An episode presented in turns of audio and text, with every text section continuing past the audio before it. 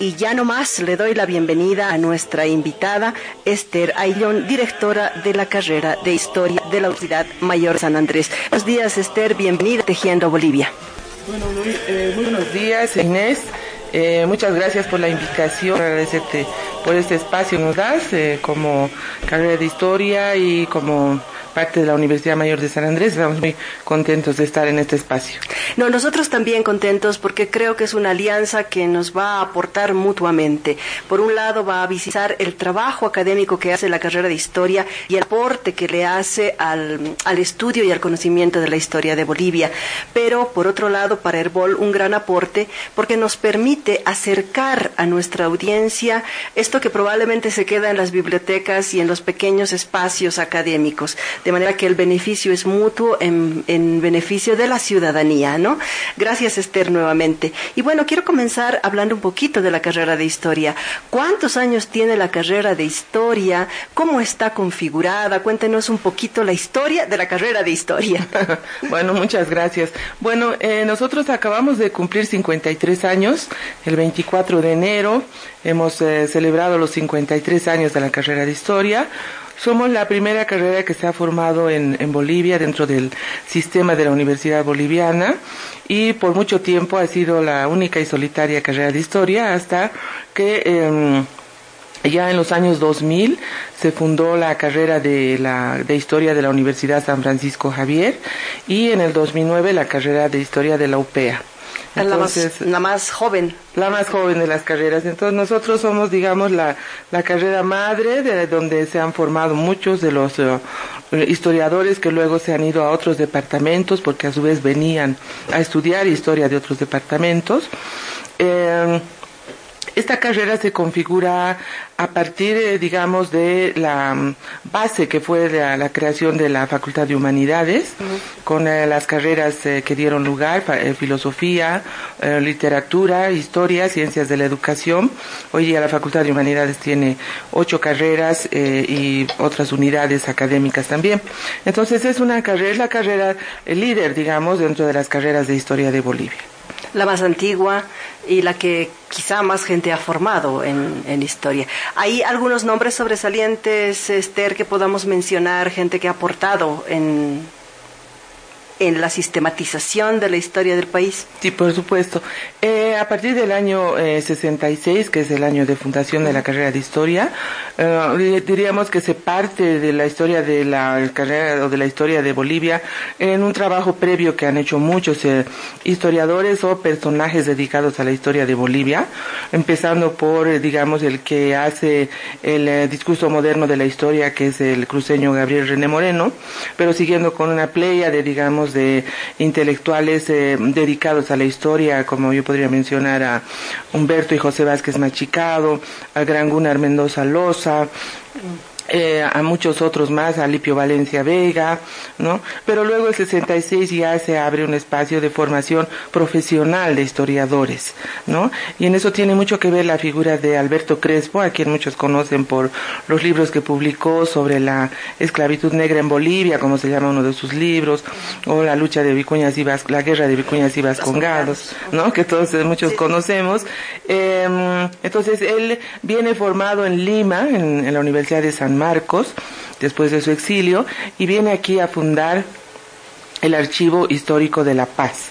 El Archivo Histórico de la Paz, que es uno de los brazos de la carrera de historia, donde conservamos eh, muchísima documentación colonial desde las actas capitulares de la Fundación de la Paz y allí eh, es el, el taller, digamos, del investigador eh, que se forma en la, en la carrera de historia. Entonces ahí eh, ya se va a formar la primera generación de historiadores profesionales, que es la generación de referencia, donde encontramos nombres eh, como por ejemplo Fernando Cajías, que ya es de la primera generación, donde está Emery Money, eh, Laura Querejazu, eh, Clara López, eh, Roberto Choque, que es el primer historiador aymara profesional que se forma sí, sí, en nuestras un destacado aulas, historiador. un destacado historiador aymara, ¿no? Eh, y entonces, eh, y así digamos con esa primera generación, y luego se han ido dando otras eh, generaciones también que han ido haciendo contribuciones muy importantes a la historia ya a un nivel profesional en Bolivia.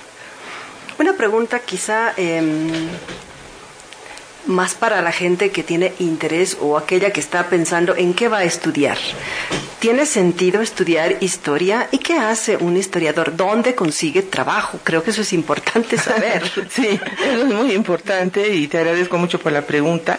Bueno, eh, nosotros tenemos eh, un perfil, digamos así, profesional que con el tiempo se ha ido ampliando, ¿no? A medida que se ha ido profesionalizando justamente la carrera. Eh, uno de nuestros fuertes es formar para la investigación histórica. La investigación histórica, bueno, antes se hacía para, eh, digamos, pensando tal vez en el historiador antiguo, digamos, que tiene muchos libros y los lee así, pero eh, Hoy día eh, la investigación histórica está relacionada con procesos sociales, procesos políticos, eh, con eh, la difusión del conocimiento crítico. Nuestros profesionales hoy en día trabajan como investigadores, trabajan en, en el Estado, por ejemplo, gestionando patrimonio cultural, como eh, investigadores en diferentes eh, ámbitos de consultorías, por ejemplo, donde se requiere el conocimiento histórico, que está un poco abriéndose todavía brecha con relación a lo que antes hacían exclusivamente sociólogos, por ejemplo. Hoy en día se requieren de eh, ámbitos de conocimiento de todo lo que llamaríamos, entre comillas, antecedentes históricos, pero que no son otra cosa que historias locales, historias regionales, temáticas de problemáticas eh, que tienen que ver, por ejemplo, con límites entre, entre cantones, entre departamentos, y también de procesos culturales que se van dando, procesos económicos, ¿no? Entonces ahí en la investigación tenemos uno de los grandes eh, ámbitos donde queremos eh, formar y se forman muchos profesionales en el análisis de las fuentes documentales para tener, digamos así, resultados críticos y reflexivos que sirvan para la toma de decisiones en otros ámbitos como la economía o la proyección en políticas públicas, ¿no? Luego tenemos también eh, la Mm, los eh, archivistas que se forman, archivistas de gestión sobre todo de patrimonio documental histórico. Nuestro Archivo de la Paz, nuestro querido Archivo de la Paz, fundado por don Alberto Crespo, que tiene una estructura eh, ya bastante formada institucionalmente, bastante fortalecida. Ahí nosotros formamos eh, profesionales que difunden y preservan el patrimonio documental del departamento. ¿no? Ahí quiero hacer recuerdo que Mm.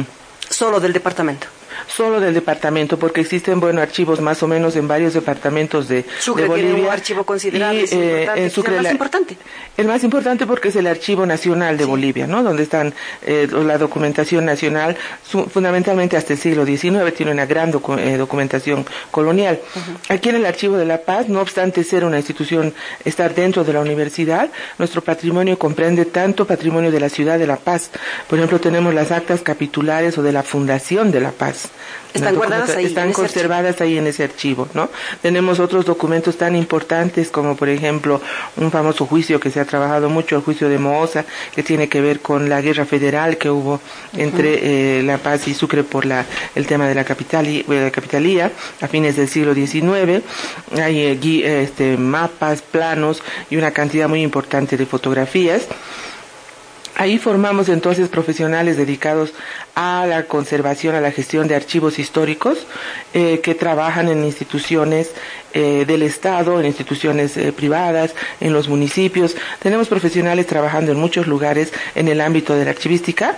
Hay otra cantidad de profesionales también que se dedican y se forman en la enseñanza de la historia, que es tan importante para cambiar así conceptos y preconceptos que subsisten en la, historia de, Bolivia. Entonces, hay muchos de nuestros titulados que se han especializado en, eh, en la escritura de textos escolares, en la em, formación de renovar formadores de, para los colegios, ¿no? muchos maestros que se han formado también en la carrera de historia, y finalmente están los que se dedican a la gestión cultural por ejemplo, los que trabajan en el municipio para la nominación de calles o la investigación de diferentes aspectos históricos de la ciudad, y no solamente de la ciudad, sino en otros municipios del departamento.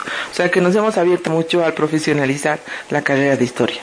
De verdad que estudiar historia puede ser interesante porque no solamente se va a recordar viejos tiempos, sino que investigar sobre este tiempo pasado tiene una utilidad hoy, en la actualidad, y sirve para además proyectar nuestro futuro. 10 de la mañana con 20 minutos, permítanos una breve pausa en Tejiendo Bolivia y ya estamos de retorno conversando con la directora de la carrera de Historia de la Universidad Mayor de Esther Ayllón.